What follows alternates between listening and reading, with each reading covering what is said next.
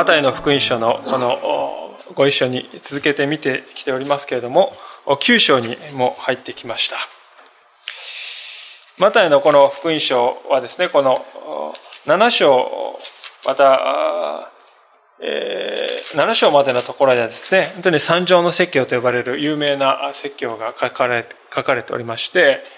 この三条の説教でですね、イエス様のこの教えですよね。そして教えに権威があるということですね。ですから、イエス様は権威あるものである。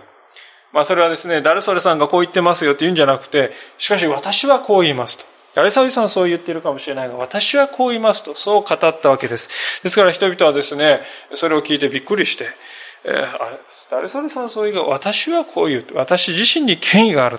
そんな話し方をイエス様はしたわけですから、もうみんなですね、驚いてしまったわけであります。で、しかし、言うだけなら誰にでもできるかもしれない。そして、ですからですね、マタイはそのことをですね、よく分かっておりましたので、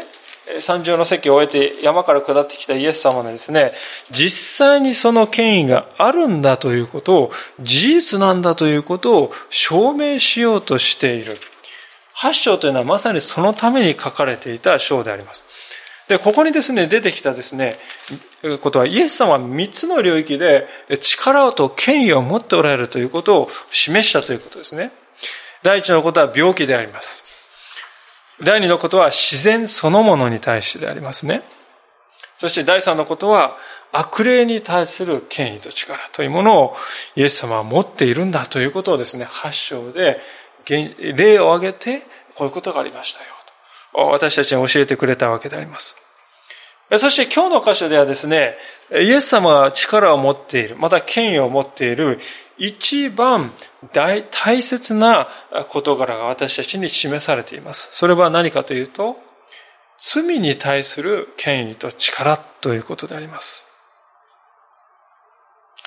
イエス様の力と権威を示そうとする実例が続いてきたとこう言いましたけれども、それがですね、この9章のこの罪に対する権威と力を示すというところで、ピークに、まあ、頂点に達しているわけでありますね。クライマックスであります。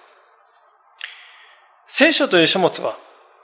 イエス様というお方が罪に対する権威を持っておられるんだということを示すために書かれたと言っても過言ではないかもしれません。ですから聖書が全体を通して語ろうとしているテーマの大事な、一番大事なものの一つが、このイエスは罪に対する罪を許す権威を持っているんだという、そのことでありますね。じゃあ、どのようにしてそれが示されたのか、示されたのか、それが今日の箇所であります。ご一緒に今日の箇所から教えられていきたいなとこう思いますが、もう一度一節から二節の前半をですね、読ませていただきたいと思いますけれども、イエスは船に乗って湖を渡り自分の町に帰られ、まあ、これはもともとあの前の悪霊に使われたゲラサ人の地というところに、ガレラ湖の東側に行ってたのが、西側に戻ってきて自分の町のおそらくカペナームであるとこう言われていますね。すると人々が中部の人を床に寝かしたままで身元に囲んできた。イエスは彼の信仰を見て中部の人にこれこれと言われた。ここで中部のですね、人を運んできた人々は、まあ、マルコの福音書などを見ますと4人だったと書いてありますが、このですね、彼らの信仰を見てって書いてあるな。この運んできた人の信仰とも言えるし、中部の寝かされている人も含む5人の信仰とももちろん両方に言えるわけです。おそらく5人の信仰だと思いますが、マタイには書いてないんですけど、マルコの福音書などを見ますとですね、人々があまりにもごった返してですね、イエス様に近づけなかったので、イエス様おられるあたりの屋根をひっぺがして、そしてですね、この寝台ごと吊り下ろしてイエス様のところに近づけたなんていうことが書いてありますね。で皆さん、常識ではですね、トラブルを避けたいっていう思いがですね、あればですね、そこまでするかということであります。チューブの人をこう担いでですね、やってきて、こう担いでやってきて、ああ、人がですね、100人、200人いるかもしれない、いたかもしれません。まあ、それだけ大きな家だったかわかりません。何十人、100人いたかもしれません。ああ、こんな人がいっぱいでここをかき分けてこんな大きな寝台行くのは無理ですよ。ねえまた日を改めたらいいんじゃないでしょうか出直したらいいんじゃないでしょうかっていうふうに私たちだったら担いできたら言うんじゃないでしょうか。しかし、この担いできた人たちにとってその、そんなことは障害にはならないわけです。屋根を剥がすまでもして近づけようとするのは何としても今日この日なんだ。他の日じゃないんだ。今日この日、この時にイエス様のもとに連れて行くんだってですね、強い思いがあったからであります。家の持ってる所有者とトラブルになってどうしてくれるんだこれはってですね、言われるですね、懸念はもう十分にありますよね。しかし、それでも、それよりもイエス様のもとに連れて行くんだっていう思いがですね、上回った、はるかに上回ったんですよ。それだけの覚悟を持って彼らはやってきたわけですね。是が非でもという思いがですね、彼らのこのような行動となって現れたわけですね。イエス様はここで彼の信仰を見てと書いてあるのはですね、そういう彼らの外面のですね、行いのことではないでしょうか。信仰というものは行動となって表に現れてきて初めて実際的な意味を持つものだと言えるんだ、言えるんではないでしょうか。8章では様々な人々の癒しが書かれていると申し上げました。最初に現れたのは人々のですね、もう、なんていうんですか、その人が通るところですね、人々がギャーッとこう避けていく、あの、サラートに侵された人ですよね。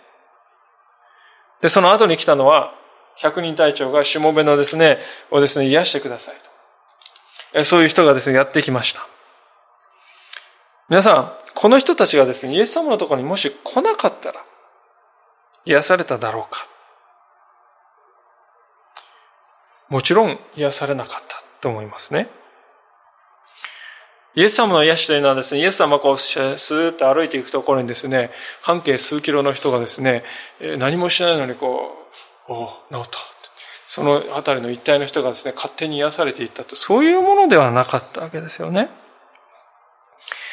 癒しを求めてイエス様のところにやってきた人々だけが癒しをいただいたのだということであります。これはとても大事な教訓ではないかと思います。イエス様、うん、いい人みたいだね。力ある預言者みたいだね。それだけでは不十分だ。イエス様のところにやってくるということがどうしても必要なんだということですね。これは罪の許しということにも全く同じように当てはまるんだ。それが今日の箇所でイエス様が示そうとしていることです。イエス様を求めるということ。イエス様に近づいていこうとする。それが大事なんだ。それが鍵なんだ。え、ということを今日ですね、まずぜひ覚えておきたいと思うんですね。でそのようにですね、イエス様に近づきたい、イエス様のもとに行こうとする人々に対するイエス様はですね、どういう言葉をかけてくださるか、皆さん実に愛情深い言葉であります。二節の後半ですが、ちょっと暑くないですかね？大丈夫ですか？もし暑いと感じる方はちょっとあの弱くしていただければと思います。エアコンですね。二節の後半に、子よ、しっかりしなさい。あなたの罪は許されたと言われた。そう書いてあるわけです。このですね、チューブの人が、ああ、じゃあ、小学生ぐらいの子供だったんかなっていうと、そうじゃないですね。この子よっていうのはですね、えー、テクノンっていう言葉ですけれどもですね、幼い小さい子と子供って意味じゃなくてです、ね、親子の関係にあればですね、みんな、えー、テクノンって言うんですね。子よって言うんですね。師匠さんがですね、お弟子さんに対してですね、子よっていう場合もあるんです。イエス様はそういう親しみ、親しみをですね、いっぱいに込めて、このチューブの人に来ようと言うんですよね。多分初めて会った関係ですよ。でも子よと語りかけてくれるんですね。もうこれを聞くだけでですね、チューブの人はイエス様をちゃんと聞いてくれるかなと思ってたら、まあ大丈夫だって安心できたんじゃないでしょうかね。さらにイエス様はしっかりしなさいと言います。しっかりしなさいっていうのはですね、こんなんじゃダメですよ。ちょっと元気出してね、立ち上がって、ちょっとちゃんとしなさい。そういう意味じゃないですね。これは、元気を出してごらんなさいとか、文語訳なんか見るとですね、心安かれとかですね。あるいはまた英語の聖書なんか見ますとですね、勇敢でありなさい。慰めを受けなさい。そんな風にですね、訳され、いろいろ訳されうる言葉なんですよね。気落ちしていた人々を慰め、癒しと解放の時が来ましたよ。また希望を持っていいんですよ。それですね、こう、カーン、カーンと鐘のようなですね、えー、優しく響く言葉であります。イエス様は、ご自分のもとに近づく近づいてこようとする人を必ず歓迎してくださるお方なんだ。決してイエス様がご自分のもとに近づこうとする人を拒むということはない。あの、宝刀息子のですね、例えを見るときに、あの父親、もうろくでなし。自分の財産一切ですね、せっかくあげた財産を一文なしになって帰ってきて遊びこけるような息子に対してさえ、父親は走り寄って受け入れ抱きしめ、良い服を着せ、指輪をはめ、宴会を開く。ご自分のもとに来るですね、ものをイエス様はいつもこのようにして、え、受け入れてください。ですから信仰を持ってイエス様に近づこうとするのはですね、イエス様はいつも私たちにどんな時でも来よと親しみを込めて招いてくださるんだ。このことで決して忘れないようにしたいと思いますね。さあ、雇用をしっかりしなさいとイエス様が言った後に、しかしイエス様はですね、唐突にですね、なことを言いますね。それは、あなたの罪は許された。初対面の人にですね、来よ、しっかりしなさい。これはいいですね。でも、あなたの罪は許された。と言うんですね。唐突に感じられますが、しかしこれにはイエス様の深い意図があってのことですね。ここで三つのことにですね、注目したいと思うんです。まずイエス様は、なぜあなたの病は癒されます、いや、あなたの病癒されましたって言うんじゃなくて、あなたの罪は許された、許されている。と言ったかっていうことですね。明らかにですね、このチューブの人が担ぎ込まれてきたのはですね、病気を治してほしいから来たはずですよね。しかしイエス様はですね、あなたの罪は許されたって言うんです。イエス様はまず罪を取り扱うということですね。なぜかと言いますと、罪の許しということは、病の癒しにですね、よりも大事なことだからです。私たちは、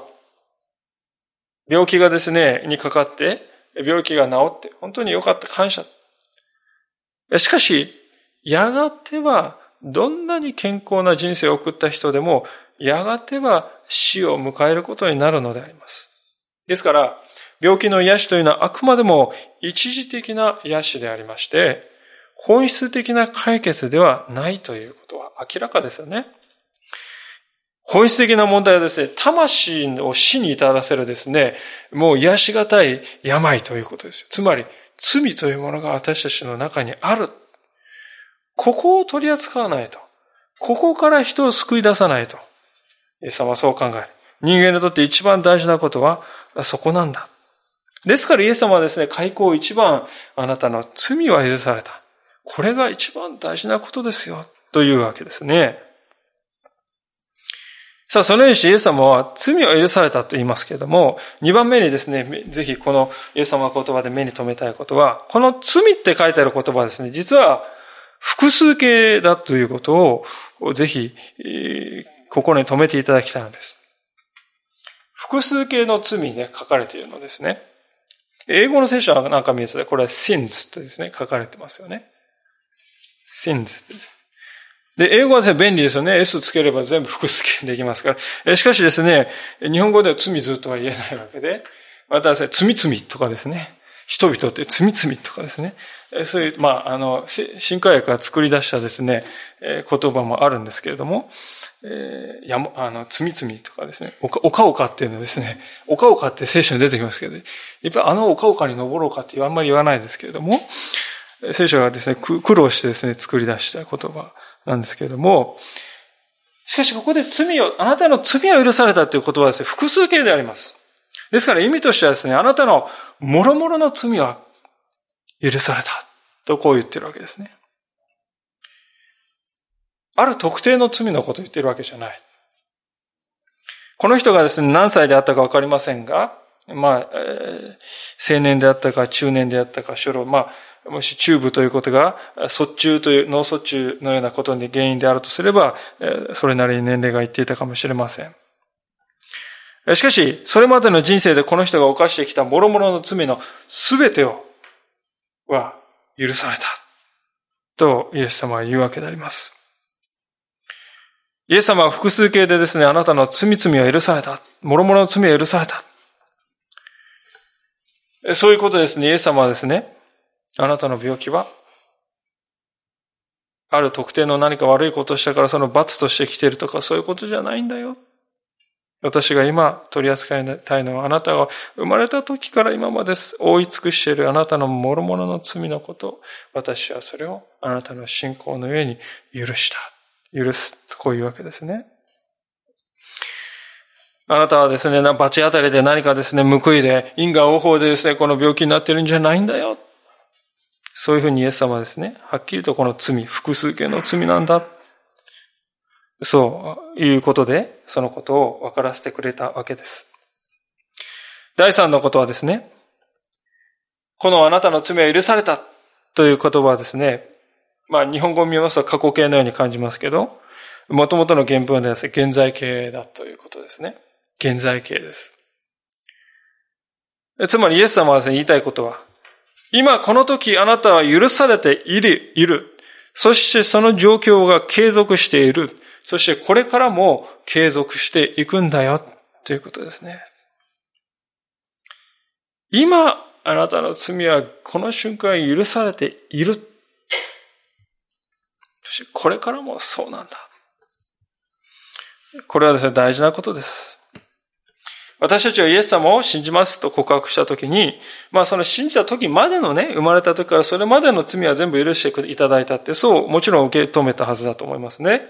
しかし、イエス様を信じた後の罪はどうなのか。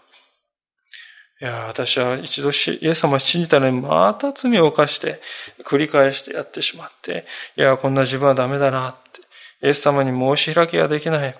もう本当に弟子と言えるんだろうか、こんなもんで。で、そう思いますね。誰もがですね、そう思うと思います。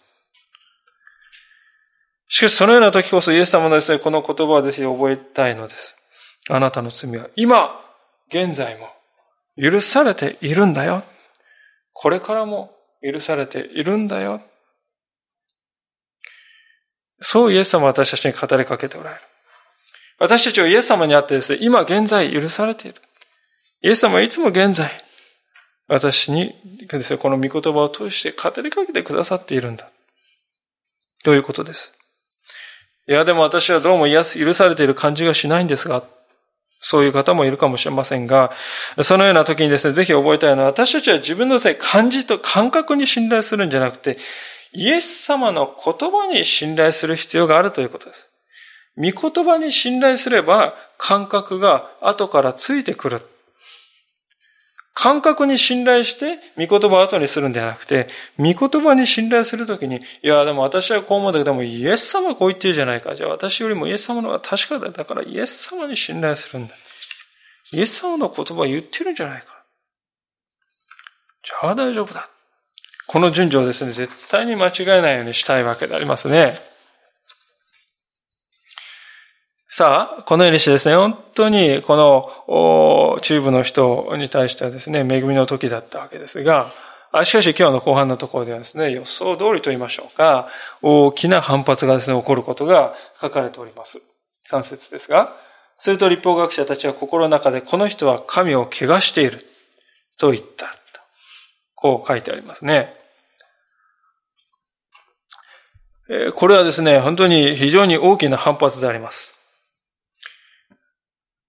なぜですね、反発したのでしょうか？それはもちろん、罪の許しを宣言できして良いのは、そんな権限を持っているのは神様だけだって思ってたからですよね。で、このイエスという男は、人間なのにそんなことを言っている。けしからん。というわけですね。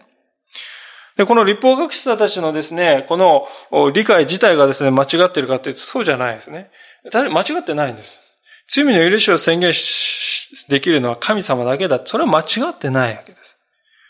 罪というものは神様に対するものだから、神様がいいよってこう、許すって言わない限りはですね、許すことにならないわけです。ですから、この立法学者たちの考えが間違ってるわけじゃないんですけど、それでもイエス様はですね、こういうわけですね。その立法学者たちに、4節ですね。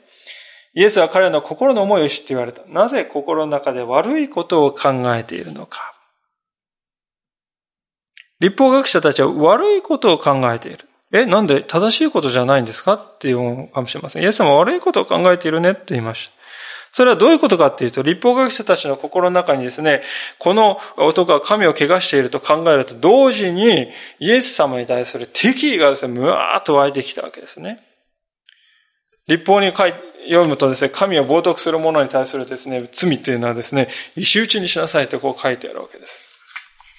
当然ですね、この人たちは、この不尊な男、この神を汚す男を石打ちにして、亡き者にしなければと考えるようになったわけですね。でそういう敵意のことを足してイエス様は、なぜあなた方はそんな敵意に燃えているのか、憎しみに燃えているのか、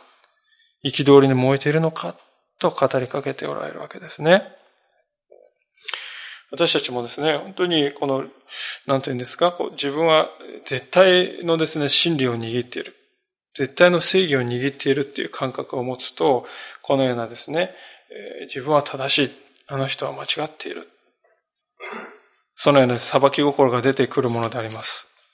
まあ、今の国際関係なんかはですね、まさにそのような、お互いが自分には正義があると考えているから、起こってくるような問題が出てきているわけですね。私たちの中にもですね、自分は正しいことをしているという感覚がですね、もし出てくるときは本当にですね、えー、注意した方がいいですね。いつもイエス様の前に、私は本当に主の前にへり下っているだろうか。それとも自分なりの正義にですね、凝り固まってしまっているんじゃないだろうか。いつも問われたいわけです。そうでないとですね、本当にこのような自分は正義を行っているんだ。この男を殺さなくてはと思うようなですね、立法学者の心の中に湧き起こってくるような思いが私たちの中にも出てくるわけです。で、イエス様はですね、その、なぜそういうことを考えるんですかっていうわけですよ。そういう考えを持つべきではないでしょう。イエス様はですね、言うわけです。しかし、一般論としては立法学者たちがこう考えるの無理はないかもしれない。先ほども言いましたように、罪の許しは神様だけに不可能だ。これは間違ってないわけです。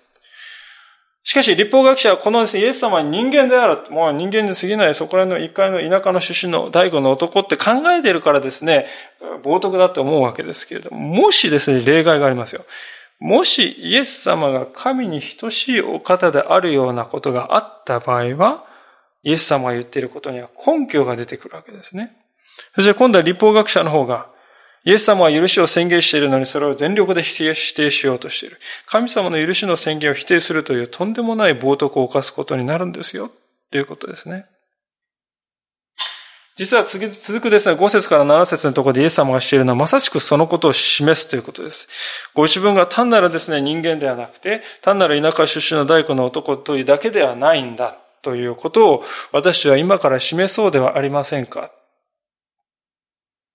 そうすれば、あなた方もですね、あなた方が私は冒涜だとこういうことには根拠がないということがわかるでしょう。それでイエス様はですね、五節、続く五節で、逆にですね、この、えー、立法学者に対してですね、問いかけをするんですね。質問をするわけです。それが五節ですね。あなたの罪は許されたというのと、起きて歩けというのと、どちらが優しいかとこう質問するんですね。皆さんはこの五節の言葉ですね、今日の箇所の鍵となる、か、か、かあの、箇所だと思います。理解が難しいですよね。何をイエス様言ってるのか。まあ、ちょっと余談になりますけどですね、新科学の聖書を写真で来た私たちはですね、どちらが優しいかって、優しいってひらがなで書いてあるんです。で、これ優しいっていうのはですね、これいわゆる親切って意味でね、あなたの罪は許されたというのと起きて歩けというのどちらや優しい感じになるか。そういうふうにイエス様は聞いてるのかって勘違いする場合もあります。もちろんこれはそうじゃないですね。新海が次のですね、第4版でほとんど漢字に、ひらがな使われてたところ、多くが漢字になります。ですから、ここはですね、優しいというのは、簡単と、よ、イージーか、どちらがイージーなのかっていう意味のですね、優しいですね。そういう意味で言われているんだということを、まあ、まず前提としておきたいですね。いや、それでもですね、よくわからない。イエス様はですね、な、なぜわからないかっていうとですね、イエス様は質問しておきながら、答えを語らないよ。ですからですね、いや、正解はどっちなのかということが分かりにくいわけですね。でもそれにはちゃんと意味があるわけです。文脈を見るとですね、よくわかりますね。それは前の4節までのところを見るとですね、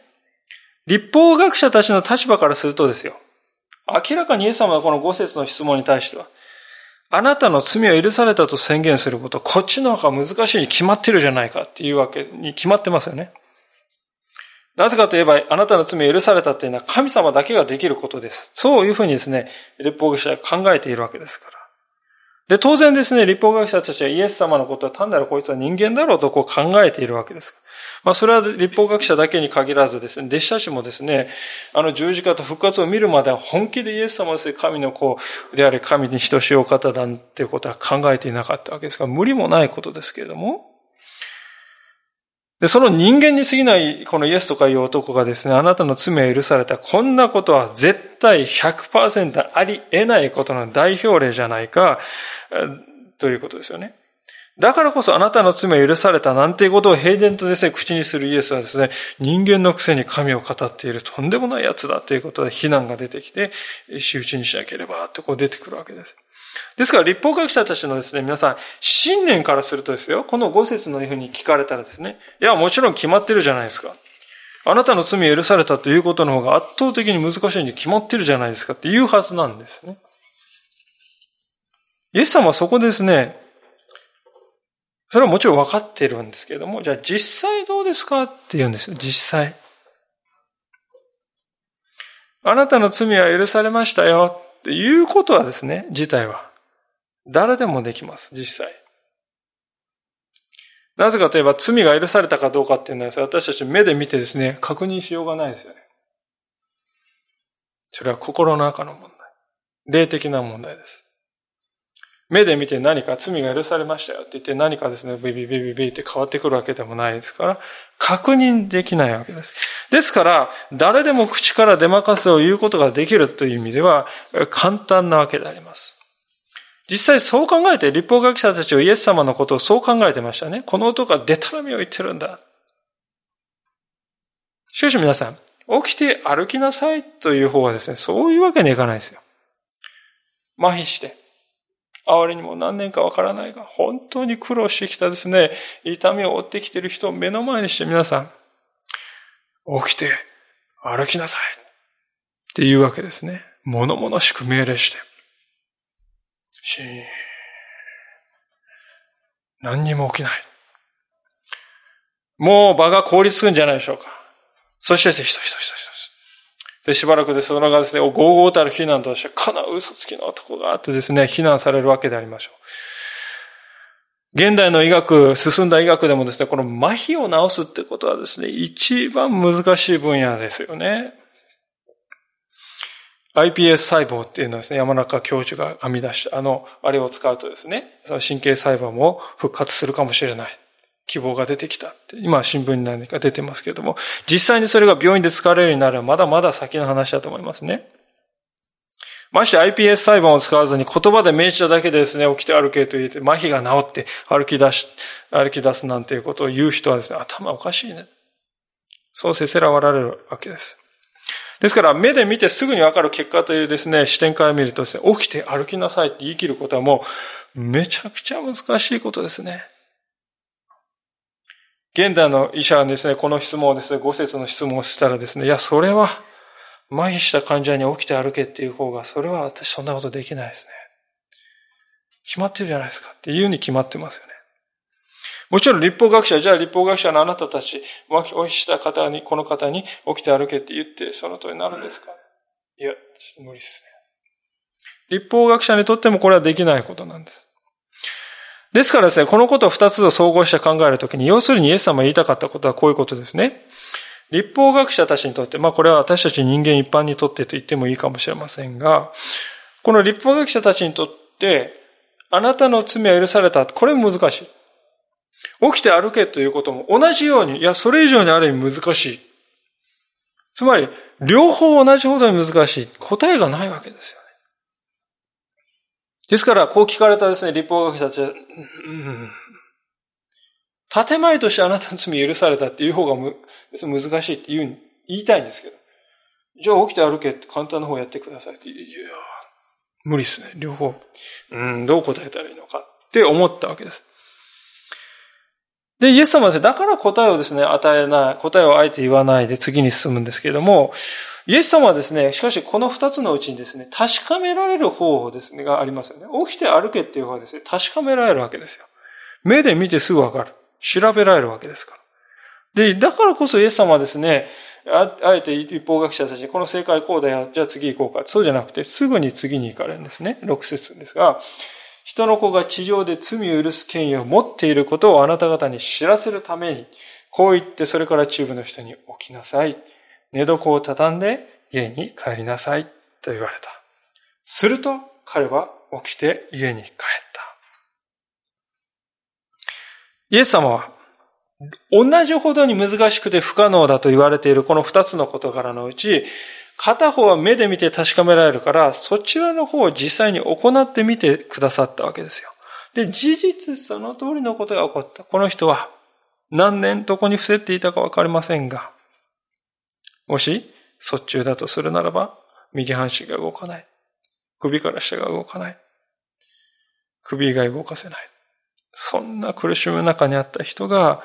とこを取り上げて、歩いて帰るというありえないことを見た。ありえない不可能なこととされていたことがですね、起こった片方がですね、起こったんです。であるならば、同じようにありえないとですね、立法学者たちが言っているこのことも、私にはできるんだ。そう考えていいんじゃないか。そうイエス様は私たちに言ってるわけですよね。携帯電話というものが発明されたのは、まあ、だいぶ20年、30年ぐらい昔でありますが、これをですね、ちょっと例え、このことをですね、例えてに使いたいと思うんですけれども、私たちは携帯電話を使っているときですね、あ、私は電波が見える。ビビビビビビあ、あそこ、あなたの電話。そう、私の周波数。見える人いませんよね。ですからですね、無線というものがない時代に生きてた人はですね、空中には電波というものがあってな、電解と磁界が相互作用で進みながら光のスピードで進んでいくのだと言われた。はと言ったことでしょう。いやー、そんなことは絶対に信じない、見えないんだからありえない。しかし時代が進んで、2台の携帯電話が実際に取り出されて、自分のですね、友達と一緒にですね、そこで話し声がですね、確かに聞こえると考えて、それを見たらですね、見たらですよ、たとえその間に電波が見えない。見えなかったとしてもですね、電波というものがあるんだということは状況証拠から見て認めるしかないですよね。で、もしですね、いや、そんな電波なんてもない。何かこう、えー、得体の知れない力で来てるんだからそう言ったらもうそれは理性的な、えー、態度というふうには言えないでしょうね。昔の人にとってはですから、携帯電話ですね、というものをですね、見るということ、開発する、それを使うということで夢のような話でした。ある人がしかし、ある時にそれを行って。で、それ以降の人はですね、たとえ私は電波なんか見えないからないんですって思いたくなるかもしれないけどもう、みんな今の時代そんなことを思っている人は誰もいないと思いますね。客観的な事実である、を示す証拠が揃ったならば、たとえ目で見えようが見えまいが、あるいはどれだけですね、周りにこれまで言ったことがない、そんなことやった人がいようがいまいが、あるいはどれだけ不可能とですね、私の理性で思えると、でも客観的な証拠が揃っているならば、それは確かにあると、起こっている。それを受け入れるのが理性的な態度だ、ということですね。イエス様が立法学者また群衆に対してお示しになったのはまさにそういうことであります。つまりは、あなた方の経験の中ではこれまであなたの罪は許されたなどという人を見たことがなかったでしょう。また同時に体が麻痺した人に対して起きて歩きなさい。そういうような人、そういうようなことを言う人も見たことはなかったでしょう。同じほど不可能なことです。しかし今私は麻痺した人を目に見える形で私は今癒しましたね。あなたたちはそれを目で見たでしょう。あなた方はその目撃証人です。であるならば、私が同じほどに不可能とあなたたちが言っているこの罪を許すという権威を持っているということも認めるべきではありませんか？たとえ今まで誰一人そういう人がいなかったとしても、目に見える証拠があるのだから、その証拠をしっかりと受け止めて、今日、ああ、私を信じる。そうなるべきではありませんか？とイエス様は私たちに、またこの場の人たちに訴えかけたわけであります。しかし、ここで一つの疑問が湧くかもしれません。イエス様はどうして中部の人を癒すというこの文脈で、ご自分が罪を許す権威を持っている。そう示されたのかということであります。イエス様は実はあなたの罪は許されたとですね、語るっていうのはそんなに多くはないわけですね。で、その罪を許す権威を持っているということを示そうとされたのはですね、嵐を沈めるときにですね、ほら見たことがこんなこと、私はこういうことができるんだから罪を許す権威を持っていると言ったんじゃない。悪霊を追い出したときにそれをしたのでもなく、この中部の人とこの友達をですね、前にしてこのことを言われたんですね。なぜか。それは、当時の一般の人々の考えの中には、病気というのものは、罪の結果起こされる報いなんだ。とそういう考えがしっかりと根付いていたからであります。今でもこの因果応報というですね、考え方は、まあ、日本人、私たちの中にもしっかりと根付いているかもしれません。で、それはイスラエルでも同じだった。あるラビはですね、当時のラビはですね、罪が許されるということが起こらなければ、病は回復しないなんな、しないんだとはっきりと教えていました。ですからその教えを受けた立法学者たちはですね、一般の人たちにこう、ラビなんとかさんがこう言っているからこうなんだよって教えてはいたわけですね。で、それをイエス様の弟子たちも聞いているわけですから。もうそれが常識になっちゃってるわけですね。ですからですね、ヨハネの九章を見ますと、生まれつき目が見えない人が連れてこられました。どんなにか苦労したでしょうかどんなにかその人生は辛いことだったでしょうかでもその人をですね、連れてこられたその人を前にして弟子たちはあろうことか。先生、彼が盲目に生まれついたのは誰が罪を犯したからですか？この人ですか？それともその両親ですか？なんていうですね、信じられないような無神経な質問をしていますね。でも、これが当時の常識だったということです。この人が罪を犯したのか、その親が悪かったのか、とにかくそういう罪を犯したその結果こんな目に遭ってるんでしょう。どっちですかね、イエス様。そんな質問をですね、できてしまう。それが当時の常識だったわけです。イエス様はですね、これを打ち壊そうとしておられる。で、これをですね、逆手に取っておられるわけですよね。イエス様はもちろん罪、病というものは罪の直接の結果であるというふうには考えていません。しかし、人々はそう考えていた。で、そうだと言うならばですね、罪がですね、あるから病が起こると言うんだったら、その罪、病というものを治してあげたら、罪も当然許されているってことになるでしょうそう考えていいでしょう病が罪の結果だというのなら、結果である病を癒したら、原因である罪も許されている。そう考えていいでしょうというわけですね。立法学者たちが普段教えてることですから。で、それでも、いや、そんなことはないって言うんだったらですね、立法学者は自己矛盾ですね。あなた、あなた方がそう教えてるじゃありませんか。私はそれを実践してみせただけです。イエス様でそういうことを見越してこういう奇跡を行われたわけであります。イエス様は人の子が地上で罪を許す権威を持っているということをあなた方に知らせるためにと言われました。地上で罪を持っている権威を。どういう意味なんだろうか。ある仲介者はこれはですね、イエス様は地上で唯一罪をも許す権威を持っている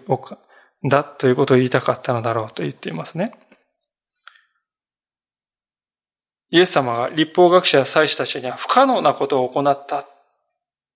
という点から見てもそれはふさわしいと思います。立法学者や祭司たちはですね、麻痺している人を癒すことはできませんでした。でも彼らはエルサレムのですね、あの大きな神殿で毎日動物の生贄を捧げています。しかし、彼らはですね、動物の生贄を捧げるけれども、人々をですね、癒すということは何一つできなかった。イエス様はそれらを行った上で、なおかつ罪の許しを宣言されたわけです。それは意味していることは、従来の神殿はイエス様というお方によって取って代わられた。イエス様が神殿である。そういうことを言おうとしている。私がこの地上で罪を許すことができる唯一のものだ。それをあなた方に示そう。ですから、このですね、出来事では本当に非常に大きな意味があることですね。人々のですね、目の前にいるのはそういうお方が来ているんだということですよ。ですからですね、この群衆はですね、ある意味正当な反応ですけれども、8節でこういう反応をします。群衆はそれを見て恐ろしくなり、こんな権威を人にお与えになった神を崇めたとありますね。ここはですね、私たちがぜひ最後に心を止めておきたいことが書かれてあります。一部史上ですね、目の当たりにしたですね、人々はですね、恐れた。最初恐れたんですね。当然のことでしょう。イエス様がですね、人間だと思っていました。あのガリラ出身の大工の男だと思っていました。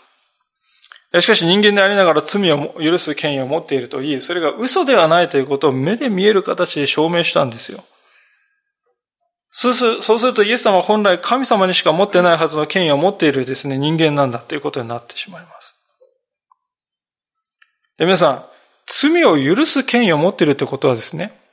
反対の権威を持っているって考えるのが自然ですね。罪を許す権威を持っているんだったら、罪に定める権威も持っておられるんじゃないか、この方はって思いますよね。そうするとですね、恐れが湧いてきます。この方は、心の中を見通して、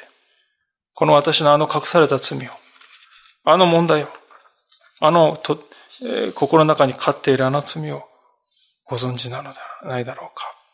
そして罪に定める権威があるのではないか。現実に奇跡を目の当たりにしたわけですから、もうそういうですね、人々は考えるわけですよね。で、それを恐れを抱かせる。心にある思いを見通しておられて罪を正しく取り扱うですね、人が現にここに存在している。否定しようのない形それが分かってしまった。だからですね、恐れるわけですよね。しかし、恐れる一方で、次にですね、彼らが取った行動っていうのはですね、えー、まあ、恐れてるんだったらですね、イエス様もじゃあ信じたって書いてあるんだったらですね、わかるんですけれども、そうじゃなかったわけですね。彼らは、それを見て恐ろしくなり、人々がイエスを信じたって書いてあればですね、ああ、わかる。よくわかる。でも、このエンドですね、今日の結末ですよ。こう書いてある。こんな権威を人にお与えになった神を崇めた。不可解な反応をしますね。こんな権威を人にお与えになった神を崇めたというんですね。人というのは、まあ、小印がついていますが、下にですね、人々と書いてあって、ここもですね、複数形なんですね。ですから、もともとはこんな権威を人々にお与えになった神を崇めたっていうのが、もともとですね。こう人々ってのは何を表してんだろうかって、多くの人がですね、迷って、えー、頭を悩ませてきました。結論から言いますと、マタイの福音書でこの人々っていうのですね、使われているところを全部調べてみますとですね、人間たちと神というですね、まあ神と人間たちと言った方がいいでしょうか。人間たちと神様という方をですね、対照的に扱う場合がですね、ほとんどであります。つまりこの現場にいた人々はですね、罪を許すという本来人間には与えられないはずの究極の権威がですね、もう神様の大盤振る舞いで人間界にやってきて、自分と同じ弱いこの人間に与えられてしまったということで、ああ、それは感謝だね。なんて神様は気前が良いお方なんだろうか、そう考えて神様を褒めたたえたわけですよ。彼らはイエス様を褒めたたえたわけではない、神を褒めたたえたと書いてあるのはそういう意味であります。ですから、このことは示しているのはです、どういうことかというと、ここにいた人々はです、ねもしかするとこのイエスという人は、神様、あるいはそれに匹敵するような人なんじゃないだろうか、とは、とは考えなかったということです。あくまでも人々はイエス様はどこまで行っても自分と同じ人間に過ぎなくて、たまたま神の権威がですね、このようなですね、人に注がれている幸運な人だな、というふうに理解していた。ということですね。人々は罪を許す権威がイエス様にあるということは認めました。それはですね、もう麻痺している人が癒されるっていう動かしがたい証拠があったからですね。しかし、だからといってイエス様のうちにですね、神様に等しい性質があるというふうには考えなかったわけです。これは、生まれたままのですね、人間にとって、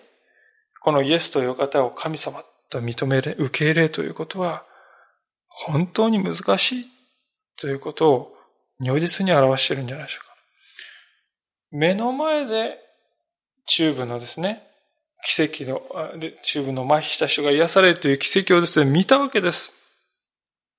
それなのに人々はイエス様を信じる。私はイエス様、この方に従っていくとは考えませんでした。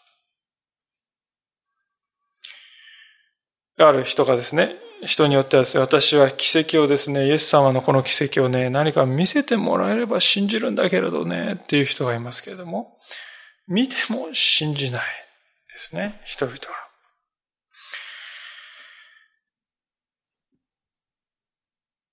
罪を許す権威がイエス様にあるって認めてるんですよ。それは神様にしかできないことだって分かってるんですよ。それだったらこの方、この人は神様のですね、等しいお方であるかもしれないって考えてもいいはずですが、そう考えなかったわけです。それぐらいですね、イエス様を受け入れるということは難しいということですね。生まれたままの人にとっては。マタイはそのことをよく分かっておりましたので、ですからこの聖書の中で、三条の説教を終えて山から降りてきたイエス様のですね、後ね、歩みの中にですね、イエス様は権威を持っておられる、イエス様は力を持っているんだということをですね、現実にそれが表されていることをいくつかピックアップして私たちの前にですね、提示してくれました。すなわちイエス様はですね、あの癒しがたい、サラートに侵された人を触れて癒してくださるお方なんだ。百人隊長のしもべがですね、来て癒してくださいと言われて。帰りなさい。あなたのしもべ今癒されている。離れたとこにいるしもべをですね、癒すことができるお方だということが分かりました。シモンの姑の危機的なですね、多分、マラリアかあるいはそれに類するような途方もない熱が出る熱病をですね、手で触れて瞬時に癒すことができたお方です。それどころか荒れ狂うですね、湖をですね、沈めることができたお方です。悪霊でさえもこのイエス様には屈服するのだということです。そして最後に、罪を許す権威を持っているお方だ。今日の箇所でそれが証明されました。これらは皆、動かぬ証拠であります。また私たちに、これでもかこれでもかというほどですね、動かしがたい証拠を私たちに教えてくれています。これらの全ての証拠がですね、一点を指し示しているわけですよね。それは、このイエスこそ罪からの救い主であり、あらゆる苦しみから人々を解放する神のメシアであるということです。自然災害をイエス様を治められ、悪霊の脅かしからも、に対しても勝利され、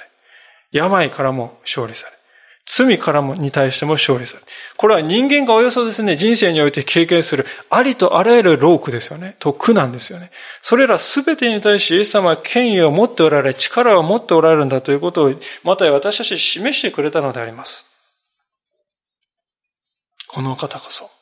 私たちはすべての苦しみから解放するメシアだ。と、マタイは語っています。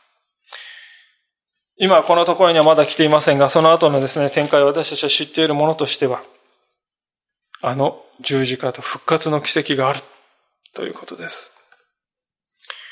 イエス様は十字架と復活の奇跡によって死に対してもご自分が打ち破る権威と力を持っているのだ。命そのものもこの方のもとにあるのだということを示してくださいました。ある人はイエスの復活が信じられないからキリスト教は信じられないと言います。しかし、私は申し上げたいことは、イエス様の復活ほど証明しやすい奇跡というのはないんだということを申し上げたいと思います。あらゆる証拠がですね、イエス様が復活したということを考えなければ、ローマ帝国の中の内部証言もありますし、歴史家の記録もありますし、また弟子たちが実際には蘇ってもいない人のために命を懸けて伝えようとするだろうか。嘘だと分かっていることのために人は命を捨てるだろうか。ありえないことであります。彼の墓も記録されています。その場所も分かっています。その、そこに関わったローマの行政官も判明しています。その場所も手続きも全て分かっています。あらゆる証拠がですから、イエス様は現実に復活されたことを示している。そして今日見てきたようにですね、イエス様は私たちが直面する一切の労苦に対する権威を持っておられる方なんですよ、と私たちに告げてくれているのであります。皆さんいかがでしょうか？私たちはそういう方として、イエス様、このお方は私を一切の労苦から解き放って解放する、来てくださるお方なんだ、と本気で受け入れていたでしょうか？それとも、この9節、ごめんなさい、8節に出てくる人のように。ああ、この人はそんな権威を与えられた幸運な人、羨ましいな、という目でしか見ないだろうか。それが今日私たちに問われていることではないでしょうか。本当にこの方は罪を許す権威を持ち、この方が今、あなたの罪は許されていると私たちに語ってくださって、そして教会私たちはその権威を受け継いで、イエス様の皆によってあなたの罪は許されたと言って、教会は洗礼を授けている。私たちもその権威に預かっているわけです。いかがでしょうか？この朝、私たちの主である方は、こういうお方なんだ。もう一度、原始の思いでイエス様を心の王座にお迎えしていこうではありませんか。お祈りをいたします。